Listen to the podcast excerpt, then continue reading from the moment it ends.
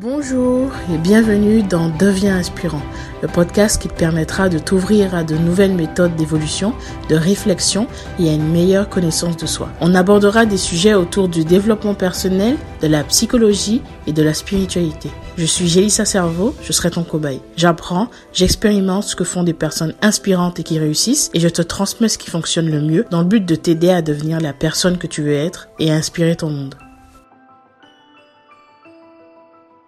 T'est-il déjà arrivé de te sentir submergé par tes émotions? Tu as déjà vécu le sentiment d'être différent, à part, trop sensible par rapport aux personnes qui t'entourent, par rapport à la moyenne? As-tu déjà vécu une situation où tu t'es senti mal, triste, peut-être en larmes, alors que la plupart des gens ne considéraient pas que cette situation était dramatique? Est-ce qu'on t'a déjà dit que tu étais trop sensible, dramatique? Si c'est le cas, tu es peut-être hypersensible. Aujourd'hui, on va parler de l'hypersensibilité. Les personnes hypersensibles ressentent tout et trop fort. Un quart de la population serait touché par cette caractéristique. Aujourd'hui, on va essayer de voir ce qu'est l'hypersensibilité. Est-ce possible de vivre heureux en étant sensible et quels sont les avantages de l'être? Les personnes hypersensibles ont des émotions exacerbées, ressentent tout trop fort, comme je l'ai dit tout à l'heure, ont des forts ressentis des difficultés à supporter certains sons, images, ont les cinq sens très très très sensibles. Ces personnes ont aussi souvent le besoin de se retrouver seules. Elles ont aussi euh, une intuition développée, ce qui pour moi est une force. Elles sont facilement irritables, se mettent facilement en colère, ce qui peut être difficile dans leur relation avec les autres. Elles sont facilement stressées également et submergées par leurs émotions. Les personnes vivant l'hypersensibilité émotionnelle se sentent souvent en décalage avec la société. Elles cherchent sans cesse à se calquer euh, sur les personnalités des, des personnes qui les entourent. Elles essayent de se fondre dans la masse et de ressembler aux personnes qui les entourent, bien souvent sans succès. Cela peut créer de l'incompréhension dans les relations et les échanges qu'elles entretiennent avec leur entourage. Selon le psychiatre Christophe André, les ultrasensibles ont tendance à dépenser beaucoup de temps et d'énergie pour vivre dans la culture de l'autre, à penser dans les catégories de l'autre et à s'exprimer dans la langue de l'autre. Les grands sensibles y perdent leur repère et leur spontanéité. Ils se sentent parfois devenir euh, des poupées, des pantins. Ils en souffrent énormément. Fin de la citation. Les enfants aussi sont touchés par cette hypersensibilité. En fait, cette hypersensibilité euh, démarre souvent durant l'enfance. Et ça peut être très difficile pour un enfant de devoir vivre avec cette sensibilité, surtout euh, à l'école. Il m'est déjà arrivé de pleurer quand je regardais une vidéo. Il m'arrive d'être en colère à cause du collège parce que ça m'énerve.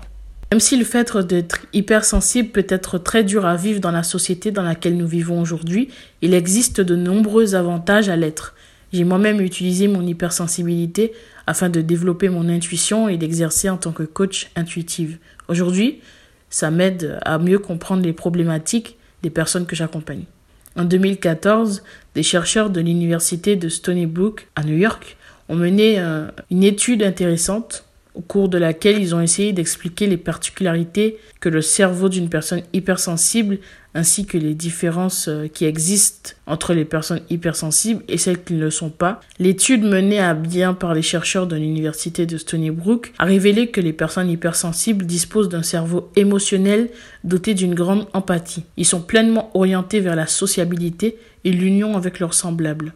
En d'autres termes, ces chercheurs ont prouvé que les processus cérébraux des personnes hypersensibles se traduisent par une surexcitation dans les zones neuronales relatives aux émotions et à l'interaction. Elles sont capables de déchiffrer et de deviner les sentiments des personnes qu'elles ont en face d'elles.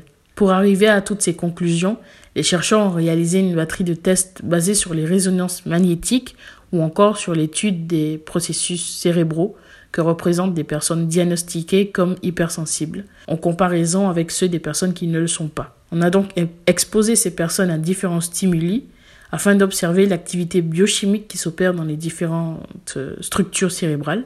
Les résultats ont été très concluants et plus particulièrement à deux niveaux. D'abord au niveau des neurones miroirs. Tu as forcément déjà entendu parler des neurones miroirs. Ils remplissent une fonction sociale étant surtout présents chez les humains et, chez les primates. Situé dans le cortex frontal intérieur du cerveau et très proche de la zone du langage, les neurones miroirs sont plus particulièrement liés à l'empathie et à notre capacité à capter, traiter et interpréter les émotions des autres. Chez les personnes hypersensibles, leur activité est continue et très marquée depuis l'enfance, comme je disais tout à l'heure. Elle est également concluante par rapport à l'insula. L'insula est une petite structure cérébrale logée très profondément dans notre cerveau, située dans le cortex insulaire. Elle est liée au système limbique, une structure euh, basique dans nos émotions, qui nous apporte cette vision plus subjective et plus intime de la réalité. De fait, les, les chercheurs de Stony Brook surnomment l'insula le siège de la conscience,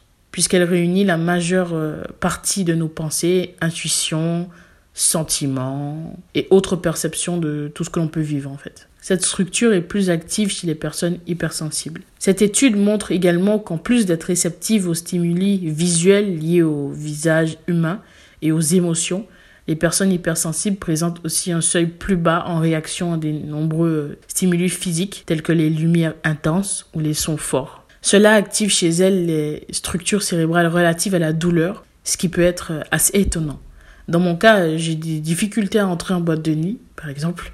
Je n'aime pas les boîtes de nuit pour de nombreuses raisons, mais surtout pour celle-ci. Je, je, ne supporte pas le son des, des, des, boîtes de nuit que je considère trop fort.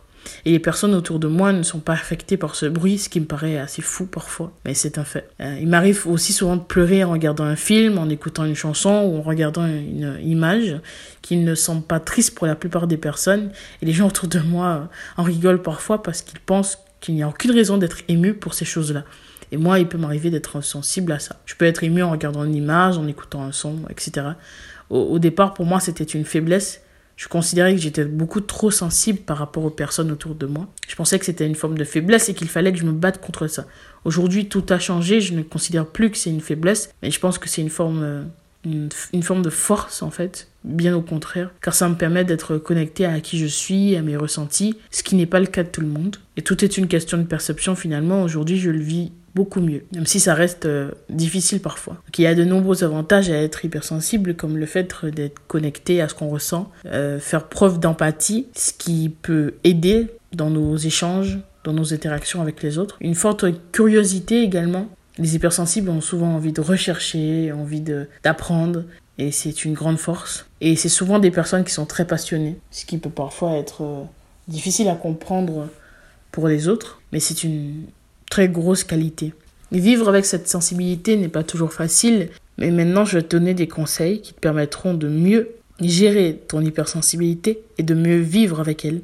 La première chose à faire, c'est d'être à l'écoute de ce que tu ressens, d'être à l'écoute de ce que tu peux ressentir, de tes émotions et des sensations qu'il y a dans ton corps. Deuxième chose, c'est d'accepter cette sensibilité. Je le dis souvent, mais accepter ce que tu ressens est la première chose à faire si tu veux gérer cette chose. Tu peux aussi également utiliser cette hypersensibilité à bon escient. Par exemple, je l'utilise en tant que coach intuitive et ça m'aide à mieux comprendre les personnes que je peux recevoir, les personnes qui peuvent euh, venir vers moi. Une chose aussi essentielle, c'est de reconnaître qu'on est hypersensible. Tant qu'on ne le reconnaît pas, on le subit. Cinquième chose, Change ta perception de cette caractéristique, ce n'est pas un défaut. Au contraire, le fait d'être hypersensible te permet d'être connecté à ce que tu ressens, ce que beaucoup de personnes ne font pas, comme je disais tout à l'heure. Sixième conseil, si tu as une passion créative, ça te sera très bénéfique, car euh, ton attention sera focus sur ta création, et donc tu, feras de tes émotions quelque chose d'agréable, de productif. Septième conseil, n'aie pas peur de pleurer, n'aie pas peur de ressentir, ça fait partie de toi et ce n'est pas un défaut.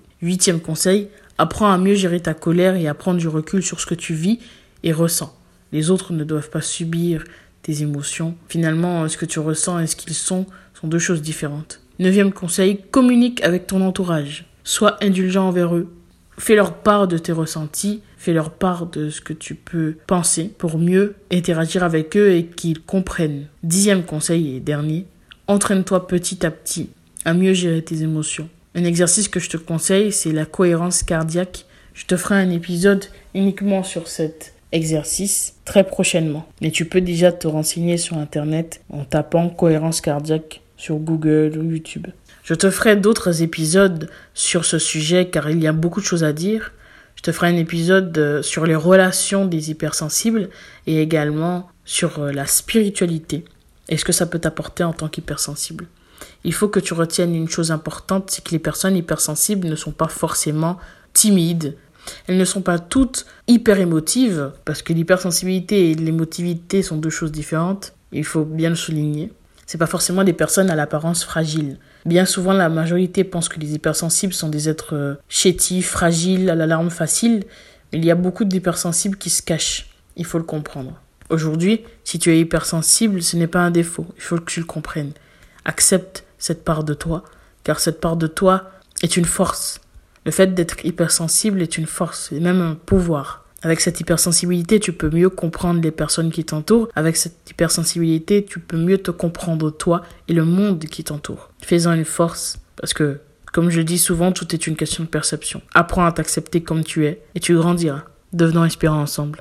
À dimanche prochain.